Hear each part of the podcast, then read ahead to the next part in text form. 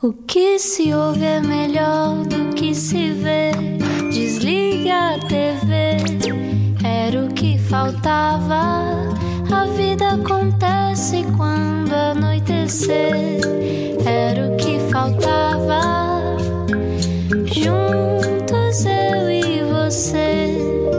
Estava a faltar esta conversa. Obrigado por estar connosco. Não era o que faltava da Rádio Comercial, João Paulo Souza e Ana Delgado Martins, juntos ao final do dia. Em pontas hoje. Em pontas. eu, eu não vou aguentar muito tempo. Eu se, também não. Se for esse o caso. não, mas já tenta aqui. A minha filhota já, já tenta fazer também. Já, já está a tentar para depois um dia, talvez, quem sabe, não é? Vir uh, trabalhar com a nossa convidada de hoje. Vamos lá então apresentá-la. Às 8 da noite paramos o tempo. Paramos o tempo.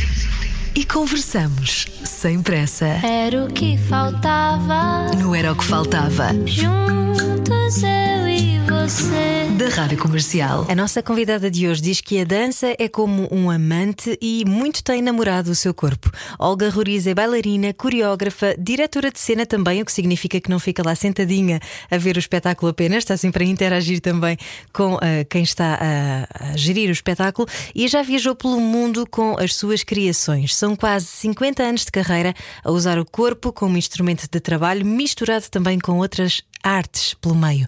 Será o maior sacrifício de uma bailarina saber lidar com o cavalgar do tempo no templo que é o seu corpo. Bem-vinda, Olga Roriz. Muito bem-vinda, como boa está? noite. Obrigada. Porquê é que vocês têm a noção? Oh, pronto, é uma coisa que me persegue da bailarina em ponta. pois é. É é isso das pontas? Sobretudo porque isso é o balé já não clássico, ponho já. é? Sim, não tem nada a ver com o que eu faço. Claro que não. Pronto, portanto, em pontas espero que não apareçam. Mas isso foi uma provocação precisamente para nós começarmos assim, não é? Porque assim que falamos numa bailarina é logo associado a- ao balé clássico, a estarmos em pontas, aquela coisa da postura, quando a dança é um universo que é uma tão pena. maior, não é? Tem nada, não, não, é- não tem nada a ver, também tem a ver, obviamente. Eu própria também já dancei, fiz espetáculos em pontas e há dança, uma dança contemporânea que pode, por exemplo, a, a Clara Dermato fez há muito pouco tempo. eh, e a Tânia Carvalho, um espetáculo onde apareciam lá umas meninas em pontas numa certa altura. Eh, mas é a utilização de- de- das pontas de um ponto de vista eventualmente mais crítico, não é? Eh, e, e- e uma utilização completamente diferente do que é as pontas no balé clássico. Tem a ver com o etéreo, com o, não haver quase peso no corpo, com eh, voar, eh, com estarem todas muito levezinhas para os meninos as levantarem no ar. E deixa-me recordar que estamos a conversar com Olga Roriz, que é a coreógrafa e bailarina que introduziu pela primeira vez punk rock no balé Gulbenkian. E obrigado por isso. Obrigada por isso, Olga. Como é que foi Nina Reagan ali? Pois foi complicado. Na altura eu estava a fazer eh, o ateliê coreográfico, portanto era uma das minhas primeiras incursões na, na coreografia um bocadinho mais profissional. Eh, eu já estava na Gulbenkian, eh, já era para aí o terceiro ano, mas no primeiro, segundo não tive coragem de, de fazer nada para esse ateliê coreográfico. E, e, e, entretanto proponho ao Jorge Salavisa, na altura o diretor eh, do Ballet Gulbenkian durante 20 anos, fazer essa peça eh, com, eh, com. E na altura falava-se muito o que peça que vais fazer. Então o, o que nós tínhamos que dizer era que música estávamos a usar. Que não tem nada a ver, quer dizer, o, o que é que tu vais fazer com a música que tu estás a usar. Mas naquela altura usava-se muito. Então o que, é que música vais usar? Eu, disse, "Ah, Nina Hagen, punk rock alemão, como sabes, eh, e chama-se Naturträne, a lágrima da natureza. Ah, é impossível, não, vamos- não, isso não é possível, não vais fazer nada disso, não vou fazer nada disso. Jorge, como é que eu não vou fazer nada disso? Não podes, não podes fazer, então, então punk rock alemão, não, não, não, dá. Disse, está bem, Jorge, então eh, tem alguma música que queira que eu faça? Então deu-me eh, Lopes Graça. Lopes Graça, eu fiquei assim, não, está bem, pronto, Jorge, eu faço Lopes Graça, se me deixar fazer eh, a Nina Hagen. E atenção, estamos a falar se fazer uma música ou fazer outra música. Ele disse: tudo bem, desde que não tires tempo ah, ao Lopes Graça, portanto, ao, ao tempo de, de trabalho. Se não faz mal, eu fiz a Nina Hagen em dois, dois três dias. Eu já sabia exatamente o que é que queria. Era uma mulher com três amantes, que era um bocadinho sobre violência doméstica. Na altura eu não sabia. Não sabia, quer dizer, não chamava ou não chamávamos dessa forma, mas para mim já era algo que me perturbava, uh, alguma violência uh, masculina em relação a, ao sexo feminino, ao sexo, entre aspas, fraco, etc. Um, e então eu fiz essa obra, e como sabem, essa obra depois foi o, o, o cartão de visita do Ali Gulbenkian durante anos, uh, tanto em Portugal como no estrangeiro. Mas, uh, mas bom, foi, foi, foi, foi fortíssimo, claro. E foi fortíssimo a nível do público, sobretudo porque trouxe outro público ao, ao auditório. Trouxe um público muito mais jovem. O que é, que é isso? Rock alemão? Alguém está a fazer alguma coisa com, com Nina Hagen? Então as pessoas vão também, foram um bocadinho atrás da música e depois levam com algo muito forte, realmente aquilo era muito forte. Eu, inclusive, nessa altura tive uh, pessoas que me abordavam na rua, geralmente mulheres, uh, muito zangadas, uh, perguntar-me como é que era possível eu tratar tão mal as mulheres no palco e eu não percebia como é que as mulheres não percebiam que era exatamente isso que eu queria mostrar. Que era sobre isso que, que não se devia fazer. Mas na altura as pessoas não. Pronto, estamos a falar nos anos 80, uh, princípios dos anos 80. Ainda hoje às vezes se confunde um bocadinho aquilo que se retrata com a mensagem do autor. E exatamente. Ah, mas como é que é possível ser tão, tão agressivo? Exatamente, porque isto não é pode ser. É sobre isso que estamos, exatamente, estamos a, a tratar. O que é que surgiu mais cedo em si? Este gosto pela dança ou o gosto de quebrar padrões? Sabes que na altura, quando tu és muito jovem, tu não sabes que estás a quebrar padrões. Estamos só a fazer. Estamos só a fazer. e pronto, e eu, como aos quatro anos, já perguntei à minha mãe quem é que, fazia, quem é que fazia as danças, e ela disse-me: Não, não são os bailarinos, são os coreógrafos. Eu disse logo: Eu quero ser isso. Aos quatro anos eu já quero ser isso. Quero ser isso porque eu acho que eu sentia que queria também criar os movimentos, não era só dançar, havia ah, um, um, um pensamento meu de, criativo e eu queria também fazer. Bom, e depois tive o privilégio de ter toda uma formação que é um bocadinho castrante, não é? Formação, desde muito pequenina, a formação de dança, à séria, é um bocado castrante. Mas não me castrei criativamente. Porquê? Porque esta formação foi toda feita num teatro. Foi toda feita no Teatro São Carlos, portanto, onde eu via Margot Fontaine, Nurieff, Martha Graham, uh, Dominique Merci, uh, sei lá, isto na dança, no, no, no canto, via Montserrat Caballé. Eu só não, só não apanhei Calas. Se foi assim por um, dois aninhos, eu não apanhei Calas. De resto, apanhei todos os, os grandes cantores, os grandes maestros, o teatro de ópera, eu lembro de ver Wagner no, no, no camarote real. Eu, não, eu lembro que chegava só com o nariz ao, ao, ao camarote, à parte de cima, e, e perguntava: mas porquê é que ela não morre? Porquê é que ela está tanto tempo a morrer? Tanto tempo para morrer, isto era o Tristão Isolda, e ela demora meia hora a morrer, não é? Mas este, este, este contacto com este teatro, com este, com este espetáculo, que é o, o, o, é o máximo do barroco, não é? O, a ópera é o máximo. E, e, eu acho que eu nunca perdi, exatamente porque que é isso que temos que incentivar nas crianças: é, é ver espetáculos, é ver exposições, é pô-las a criar coisas, e portanto eu fui sempre muito estimulada. nunca perdi esse estímulo criativo, e quando chego já ao conservatório já estava a querer fazer coisas com os meus colegas e, obviamente, chega à Gulbenkian e, e, e, e esse desejo, vontade, necessidade continua. Estava a falar da educação uh, de, de balé, de dança clássica, poder ser muito castrante, no sentido em que é muito redonda, não é? Aquela coisa muito formatada, mais fechada, talvez. Para uma pessoa que tem as asas sempre tão abertas como a Olga Roriz, uh, apercebe-se rapidamente que quer então dar esse salto. Uh, e entretanto. Começa também a inserir aos poucos na sua vida elementos de outras artes que percebe que podem complementar uh, a fotografia, o cinema. Eu acho que isso tem isso, isso vem mais uma vez de, de, da ópera. Porque quer dizer, quando tu, quando tu és uma criança e quando tu vês, eu ainda vi um homem a fazer trovões assim, com, com uma grande chapa metálica, a abanar a chapa metálica e a fazer aquele. Oh, uau. Que era maravilhoso, quer dizer, é, é ali, in action, não no é lá um gravador. No palco, sim, uau. cá fora, no, no bastidor. Okay. Aliás, a chapa metálica não sei se ainda está lá pendurada no palco do Teatro São Carlos. É. Até há muito pouco tempo estava, porque era assim, uma peça de museu. chapa enorme, enorme, com, com uma pega cá embaixo, onde ele abanava e aquilo fazia um trovão maravilhoso. Pronto.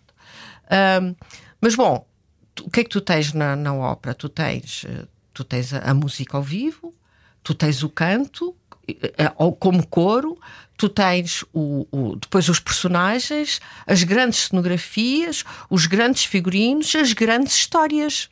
O que é que tu precisas mais? Quer dizer, há ali tudo. Está ali tudo. E depois uma criança a ver. Aquilo era o meu conto de fadas, eram as minhas histórias de, de contos de fadas. Eu nem precisava de ler nada, porque estava ali tudo ao vivo.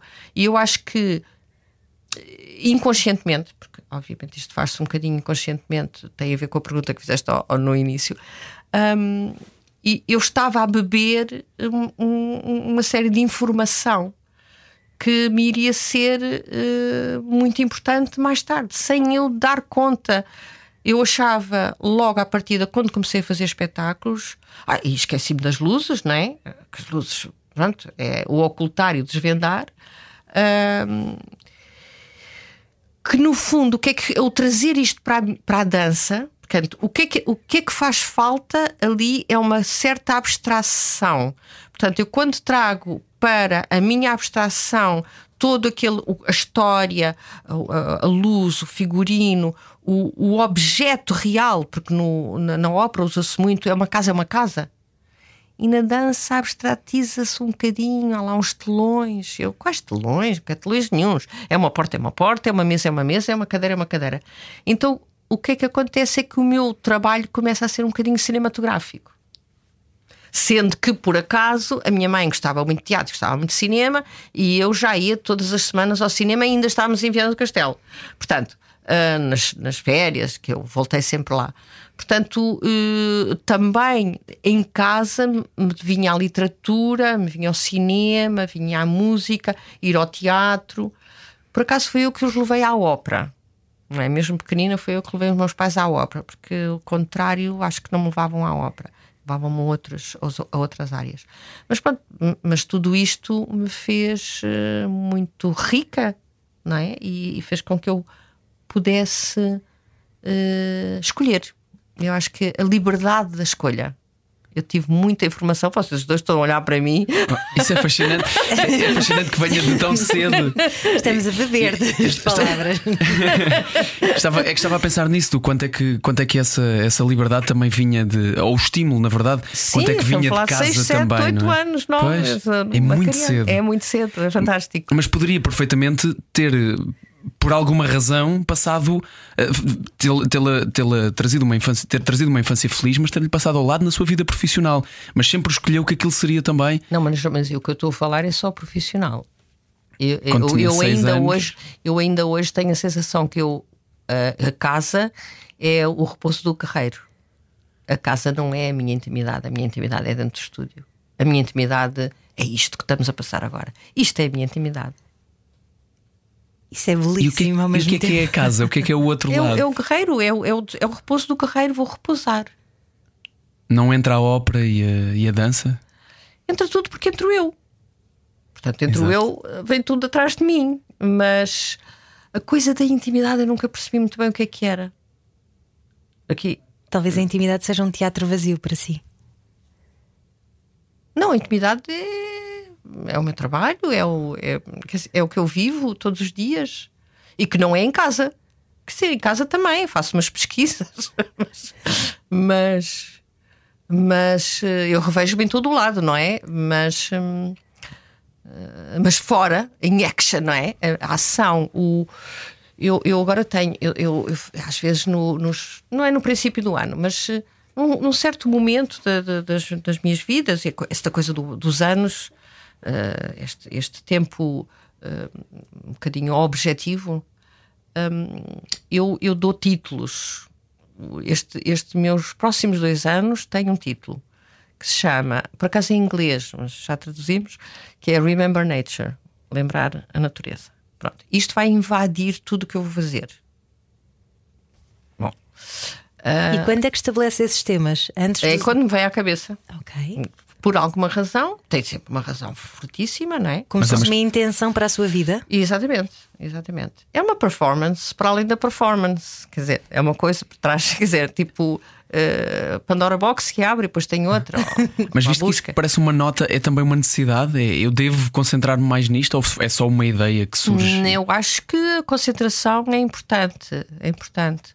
O ativismo da coisa chegar mesmo ao ativismo, porque pronto, eu tenho alunos, tenho bailarinos, tenho uma equipa a trabalhar, tenho uma.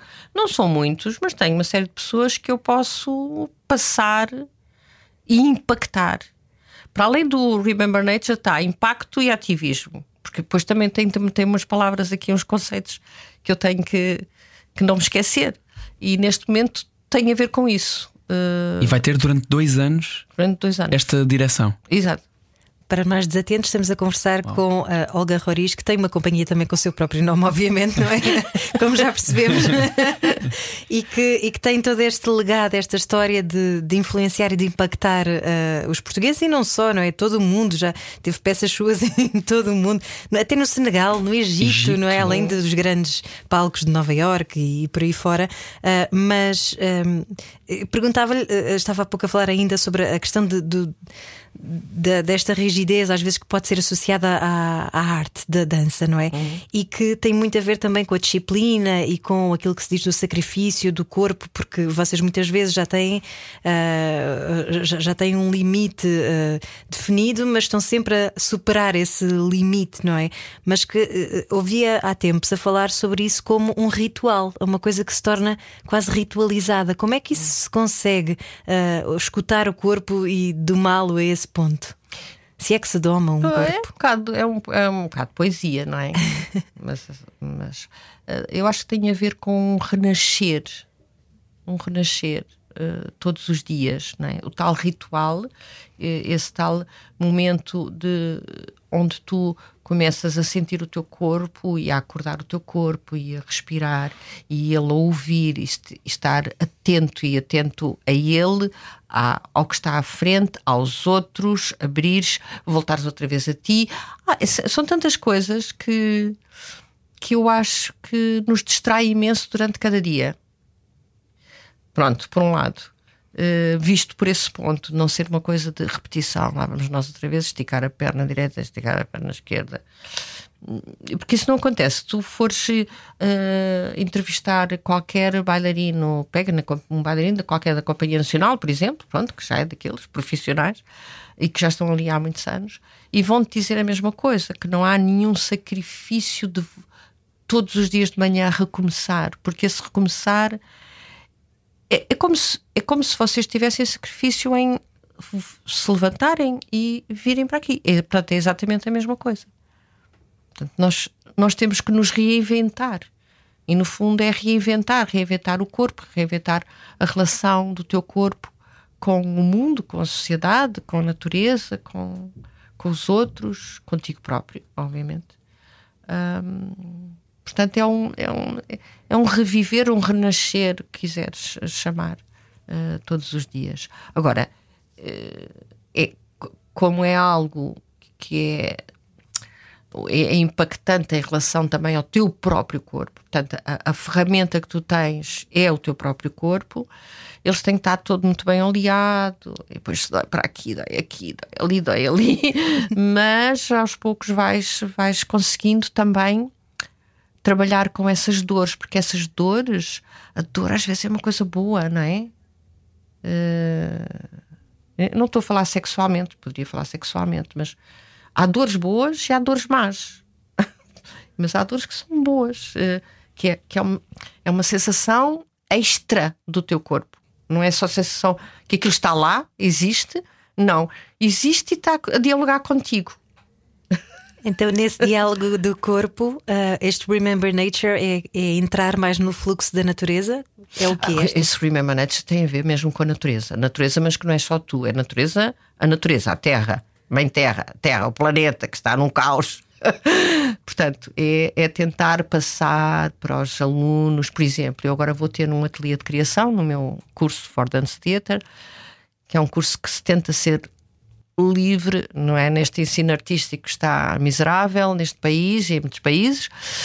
Um, mas eu tenho um, um ateliê de criação, de vários, vários coreógrafos têm, ainda agora foi o Vitor Roriz e a Sofia Dias uh, ter um ateliê de criação, e uh, eu começo no dia 21, ou já na sexta-feira, e o que é que eles vão fazer? Vão uh, tratar do terreno do, dos dois jardins que circundam o, o local onde nós trabalhamos. Uh, e temos plantas, portanto, vamos, vamos trabalhar com a terra. Podes-me perguntar, mas o que é que isso tem a ver com a dança? Eventualmente, diretamente, por acaso, diretamente até pode ter, porque é um impacto corpo-terra, não é? Tu estás ali numa ação. Mas tem muitas outras coisas. Eu, eu tenho que formar pessoas. Eu não estou à espera que que os meus bailarinos todos, os dezenas de, de bailarinos, desculpa, de estudantes que passaram ali, que vão ser todos bailarinos. Agora, vão ser pessoas e é preciso formar pessoas melhores. E como é que, como é que se ensina alguém a escutar mais o corpo numa altura em que andamos tão desatentos a tanta coisa? Incluindo o nosso próprio corpo. É fechá-los à chave dentro do estúdio para eles escutarem o corpo. Até ouvirem. Até ouvirem. um, uh, Pois há, há, várias, há várias formas, há várias formas, formas técnicas mesmo, não é? Eh, de exercícios. E depois realmente há o, o, o deixar a poeira assentar. Realmente nós entramos no estúdio e eu tenho o privilégio, nós todos temos o privilégio na nossa companhia de ter um jardim à frente. Portanto, a, a poeira está assente também, o sol, a chuva, tudo aquilo está em sintonia com, com os corpos. Uh, eu ia dizer com os corpos envidraçados, mas não é as vidraças que está. que estão entre os corpos e o jardim, já está na poesia, mas, mas ajuda, porque há um tempo ali que parece que, que, que baixa a velocidade do minuto, não é? Uhum. Uh, e onde nós conseguimos uh, escutar-nos. Uh, e isso, é isso. isso é no sítio onde, onde se aprende. E uhum. nós, nós muitas vezes na nossa, na nossa vida, em vários. Nos rituais que temos de locais de trabalho, local, de casa, seja lá o que for, a, a, intimidade de quem nos ouve, um, conseguimos criar essas relações. Mas na verdade, às vezes é muito difícil. Por exemplo, quando se transita, quando se muda de local de trabalho, ou quando se muda de casa, uhum. ou quando estamos num dia difícil, um, seja em muitas áreas fora ou a dança, um, é muito difícil ouvirmos o nosso corpo. A Olga, na dúvida ou num dia difícil, ouve o seu corpo. E há, há uma coisa que se pode fazer em qualquer parte do mundo, da casa, do sítio, do... é, é pôr-nos na horizontal. Se, se, tu te deitares aqui, neste sítio, não tens aqui muito sítio, uh, essa, essa, sensação da passagem da vertical, que é o teu estado normal, para o horizontal, vai, vai te vai fazer uma série de coisas de, de, de circulação dentro do, do, do, teu organismo do, de acomodação dos órgãos e tudo que te vai fazer uh, por momentos ser muito fácil tu escutares o teu corpo porque está estranho fica estranho não é aquela coisa de deitar ao fim do dia sim, né? sim, sim mas uh, era muito bom se nós, pelo menos 10 minutos por dia, nos passássemos à horizontal. Eu estou-vos a ver aqui todos deitados. Gosto muito dessa ideia. Mas a questão é que temos que fazer todos. Porque senão alguém vai dizer: Olha, o maluco lá está ele deitado. Sim, sim, sim, sim, sim, sim. Pode não ser todos ao mesmo tempo, pronto, 5 minutos para cada ombro, pronto. Mas eh, é verdade. E, e não ficarmos tão preocupados, estamos a deitar no chão, que estamos a pisar. Não. Até porque a pressa também não ajuda a arte a acontecer, não é? E hoje em dia andamos Sim. sempre todos com muita pressa, uhum. e, e, ainda há pouco falava sobre o tempo ser tão. Uh, estupidamente linear e tal, uhum, não é? uh, mas acaba por uh, parecer que tudo isto é, é, quase um atropelar de dias atrás de dias, e, e, muitas vezes é preciso pararmos, fazemos essa tal pausa para conseguirmos sentir. Mas há muita gente que tem medo do sentir, Olga, que uh, está tão habituada a isto de sentir, sentir o corpo, sentir os outros, uhum. sentir a plateia, sentir os seus bailarinos. Como é que se pode também sim, exercitar sim, eu, isso? Eu também tenho, eu também tenho muitos receios e muitas dúvidas, mas hum, eu acho que para já é nessas fragilidades que está a nossa força, não é? A, a, a fragilidade do medo, a fragilidade de, sentir, sentir a respiração, depois o coração começa a bater mais, depois estás com taquicardias, depois estás com arritmias, depois. Uh, pronto, isso, isso tudo é, é possível. É possível, mas vai-se trabalhando, vai-se sentindo, vai-se conhecendo e reconhecendo o corpo e percebendo que não é uma arritmia, não morreste da arritmia. Tens uma arritmia. Pronto. Imagina as vezes que o coração, durante uma vida inteira, não faz pum pum, pum. E se há uma vez que faz pum pum, coitado, deixa lá, quer dizer, pronto, está a precisar de atenção. Também tem direito de falhar um. tem direito, coitadinho. Está a fazer música ao fim e ao cabo, não é? Está a fazer arte. Exatamente. O meu todos os dias diz assim: Ah, estou aqui. Ah, ok, está bem, pronto. Ah, vamos continuar. Olga, estou a gostar muito de, de, conhecer este, esta sua velocidade com que transita da poesia para, para o lado prático. Obrigado por isso. Há uma beleza nisto. Ah. E vamos continuar esta conversa com a Olga Rori já a seguir nesta segunda parte do Era o que Faltava. Fique connosco na Rádio Comercial. Era o que faltava. Com João Paulo Souza e Ana Delgado Martins. Juntos eu e você. Continuamos juntos aqui na Rádio Comercial, neste Era o que Faltava, em que estamos à conversa com Olga Roriz eh, sobre bom, a vida e muito mais do que isso. Temos que falar também, obviamente, sobre o trabalho. Agora, a pergunta é, Olga, por onde é que se começa no trabalho? Uh, visto que a Olga uh, Falou-nos há pouco que tem, nos, para os próximos dois anos, aqui uma espécie de direção para o seu trabalho uh, chamada Remember Nature, desta, para lembrar esta ligação à natureza. Mas se olharmos para os seus trabalhos este, este ano, por exemplo, estão não só espalhados pela Europa, como falam desde as obras de Saramago à guerra da Síria. Há aqui muita coisa a acontecer, na verdade. Como é que se coordena todo este, todo este polvo que tem tentáculos pelo mundo e pela arte e chega a tanta gente? Isso tem a ver um bocadinho com, com, com estar atento, com estar atento. Hum, eu abri as mãos agora, não é? Abri, uh, mas é um atento de dentro, para dentro e para fora, não é? Porque nós estamos atentos ao que se passa à nossa volta, mas depois eu penso que também tenho de estar atenta àquilo que me toca, porque há coisas que não me tocam tanto. Claro. Ou que eventualmente e intuitivamente, porque eu sou muito intuitiva, ou que intuitivamente eu acho, ah, não vou por ali porque eu não sei muito bem o que é que é de fazer com aquilo, ou não sei como é de como é de transformar aquilo em, em algo que para mim me interessa comunicar aos outros ou criar qualquer coisa.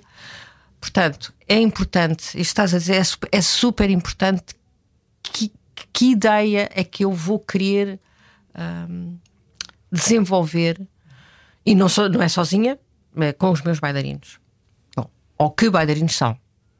Falaste aí no Deste Mundo e do Outro sobre a obra de Saramago, perdão, que, que eu escolhi para fazer com a Companhia Nacional de Bailado, que, é um, que tem um método de trabalho completamente diferente daquele que eu faço com a minha companhia, que é só sobre improvisação. Eu, quando vou para a Companhia Nacional de Bailado, como podes imaginar, com 30 bailarinos, que foi como foi proposto, eh, eu não posso. E, e 30 bailarinos e 14 dias. Foram 14 dias para fazer aquela peça, ainda não acredito.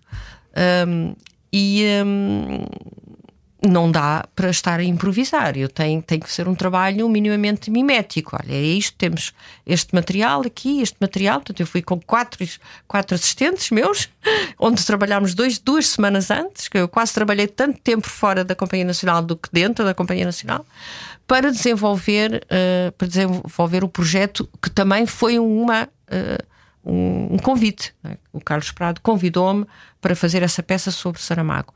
Portanto, eu, não foi uma coisa que partiu de mim. Obviamente que eu poderia dizer que não, mas, ou depois é muito importante o que é que eu vou fazer de Saramago. Uhum. Né? Se eu pego num livro, se. E não, e eu chego logo à conclusão que o Saramago é uma obra, ele próprio já é uma obra, portanto, pegar no homem, uh, no seu pensamento e, e pronto, e aí está, os tentáculos são, são a, sua, a sua obra, coisas que eu vou poder pegar aqui ou ali ou ali. Um, depois, por acaso, nesta altura, eu estava com três peças ao mesmo tempo. Não tem a ver com a da Síria, porque a Síria já foi em 2019, não interessa, já não me lembro. Mas estava com o Pas d'Agitation, é uma coisa que, que foi feita para Paris, uhum. uh, sobre o mar, onde eu fui para com, com Cristina Piedade, que era a pessoa que fazia o vídeo, um, para os Açores, para São Miguel. Obviamente, que mar é que nós temos, que, que ilha, que, que paraíso é que existe no mundo? É, é a Ilha dos Açores, é São Miguel, um, e, onde, e eu não consigo vender essa peça para São Miguel. Pronto, isto é um à parte, entre parentes, uh, onde tem todo um manancial de, de eu não, eu não quis fazer a, a, a crítica sobre o, o, o, mal que existe nos oceanos, não é? O que nós estamos a fazer, a porcaria que estamos a deitar, os detritos estamos a deitar para lá para dentro.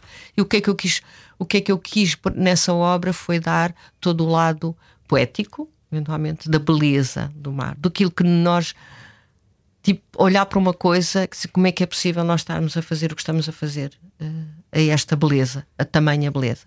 Então, é uma performance, instalação, que ao princípio teve três horas e depois acabou, eu acabei por, uh, por razões uh, que eu achei que eram mais corretas a nível do público, passaram uma hora e meia. E ao mesmo tempo estava a fazer um trabalho que é para mim, neste momento, uma, uma abertura na minha vida enorme com os reclusos do Linhó a minha história não é, eh, não é igual à tua. Que são, pronto, são, estamos a falar de três obras completamente diferentes, três peças completamente diferentes, com. Bom, com, com, uh, com percursos diferentes e com uh, objetivos também diferentes. Aconteceu as três ao mesmo tempo, geralmente não acontece. Mas tem uma coisa em comum que é ressoou em si. Claro, claro, obviamente. Isso foi foi uma parte aí que eu guardei de como é que se decide para onde é que se vai. Exatamente. É o exatamente. tamanho do é que, faz ser, dentro de nós. Exatamente, tem, tem que ser. Uh, portanto, é sempre o, o que é mais importante no meu trabalho é ou em cada um dos trabalhos é esse, esse, esse impacto que tem em mim, esse impacto que eu acho que possa ter para o exterior. Por exemplo, a minha próxima peça, que vai estrear em 2023, tem coprodução com, com Lolé e com o Teatro São Luís e também o, Teatro São João no Porto. E é sobre uma peça do Peter Handke, não sei se vocês conhecem ou não, A Hora em que Não Sabíamos Nada Uns dos Outros, que é uma peça que ele escreveu numa esplanada sobre uma praça que estava a vir à frente. Portanto, não, só tem didascálias, para quem não sabe o que são didascálias, quase ninguém sabe o que são didascálias, é aquilo que aparece nas peças de teatro. As indicações. Cá embaixo, como indicações do senhor entra pela direita com um guarda-chuva, não sei o quê. Pronto. E depois lá vêm os, vêm os diálogos todos e não sei o quê. Portanto, esta não tem diálogo absolutamente nenhum e só tem estas informações, estas didascálias de quem passa para um lado e para o outro. São 340 personagens. Uau! Claro que eu não vou fazer 350 personagens, mas, qualquer modo, vai, vão ser, vai ser um elenco de 27 uh, eh, intérpretes, sendo que são 7 os meus bailarinos, são sempre 7, 8, um, 8 estudantes e 10 pessoas da comunidade.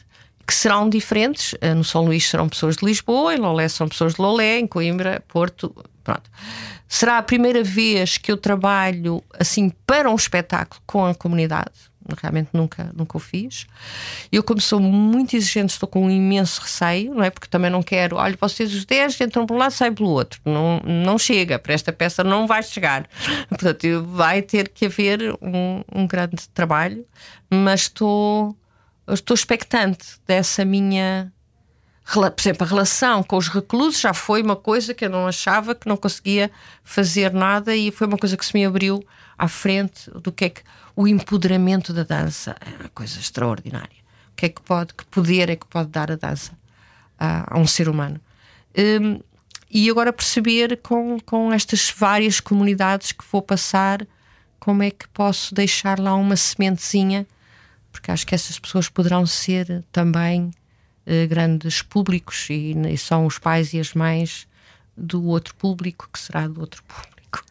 E pronto. Quando fala do empoderamento da dança, eh, tomar um bocadinho o pulso também ao nosso corpo, não é? Hum. Ganharmos força nisso.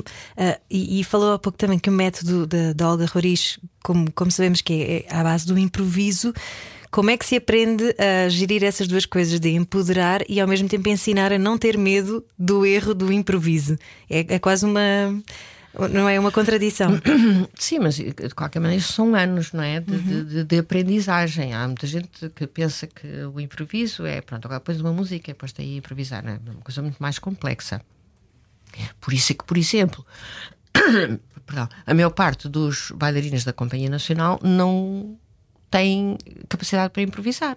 Porque é uma disciplina, é algo que se, uh, que se trabalha, que se estuda, que as pessoas têm que se lançar, porque é, é, é, aprofunda muito lá uns certos sítios, por um lado, não é? Porque tu vais a sítios onde não normalmente não vais, portanto não é uma coisa muito, não é superficial, é muito interna, muito interior. Uh, depois tens que também aprender uma certa linguagem ou descobrir uma certa linguagem que é a tua linguagem, mas essa tua linguagem tem que uh, tem que se abrir de tal maneira que tu consigas não é escrever um livro, mas consigas escrever 30 livros. E portanto um, é, é, é complexo, é um trabalho que se faz diário e não é um trabalho que se faz diário só no estúdio. É grande diferença entre intérpretes que trabalham em improvisação, e estou a falar de dança, não estou a falar de teatro, mas que trabalham em improvisação em dança, é que não acaba, o, o trabalho não acaba no final do ensaio. Tens que ir para casa, ler, escrever, os meus alunos escrevem todos muito, os bailarinos também.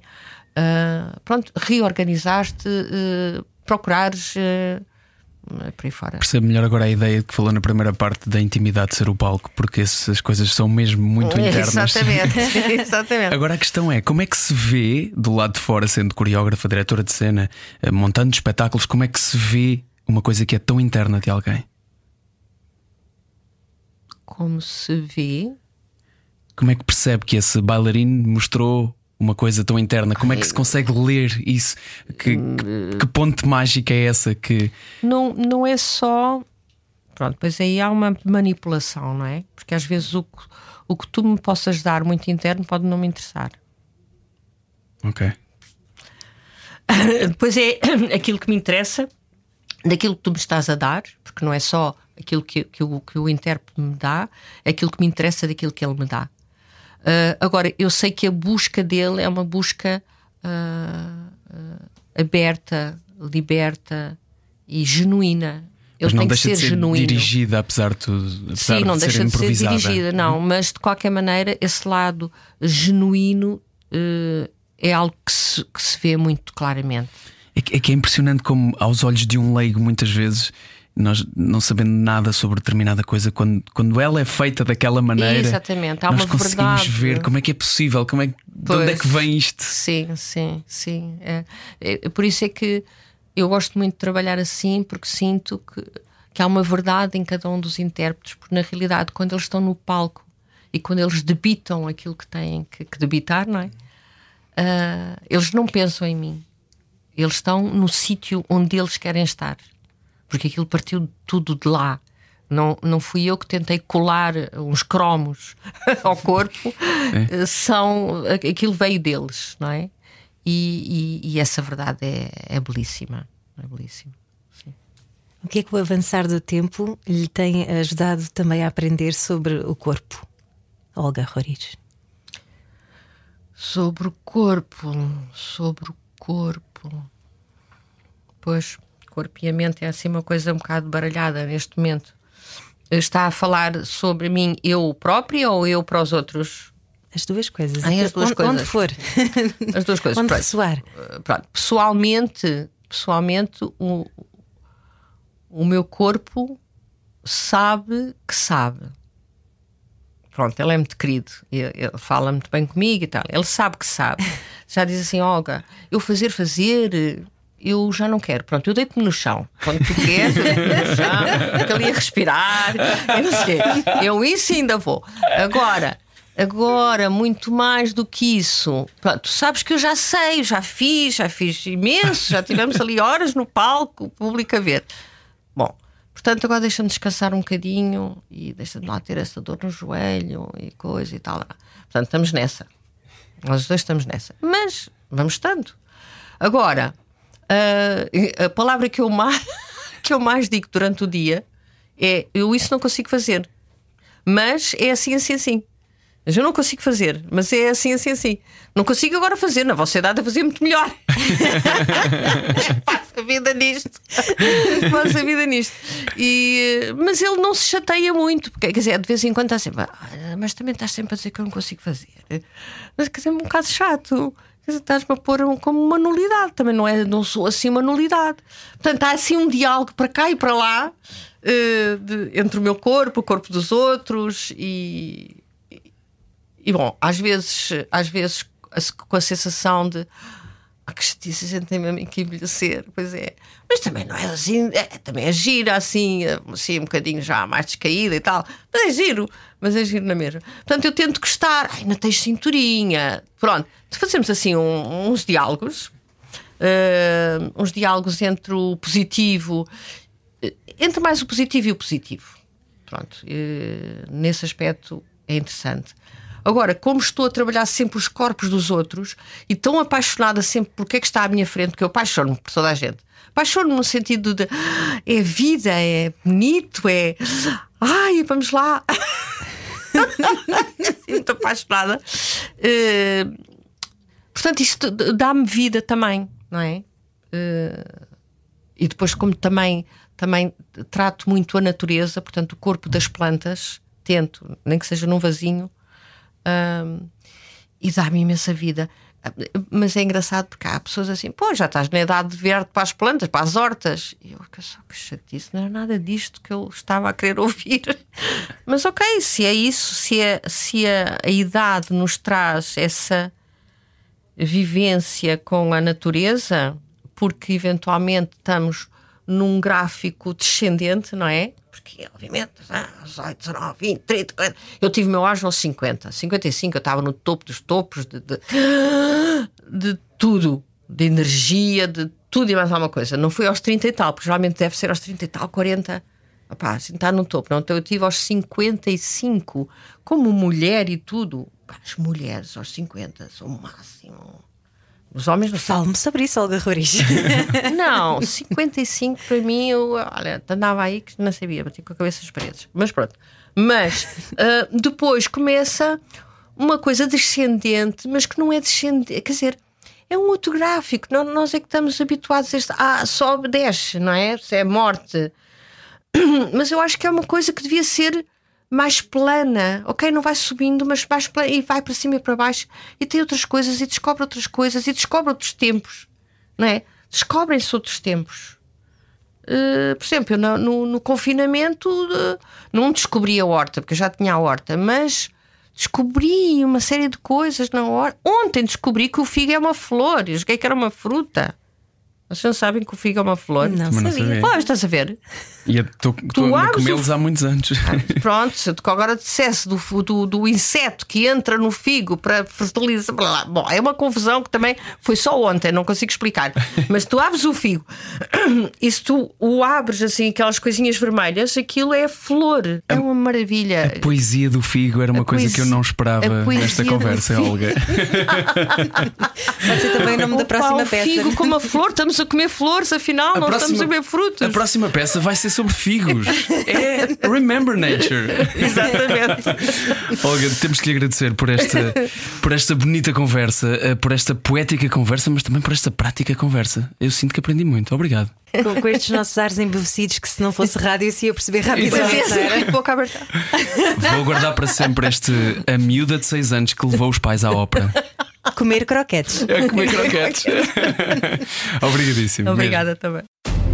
Se o seu dia passou a correr, é a altura de parar o tempo. Era o que faltava. Na Rádio Comercial. Juntos eu e você.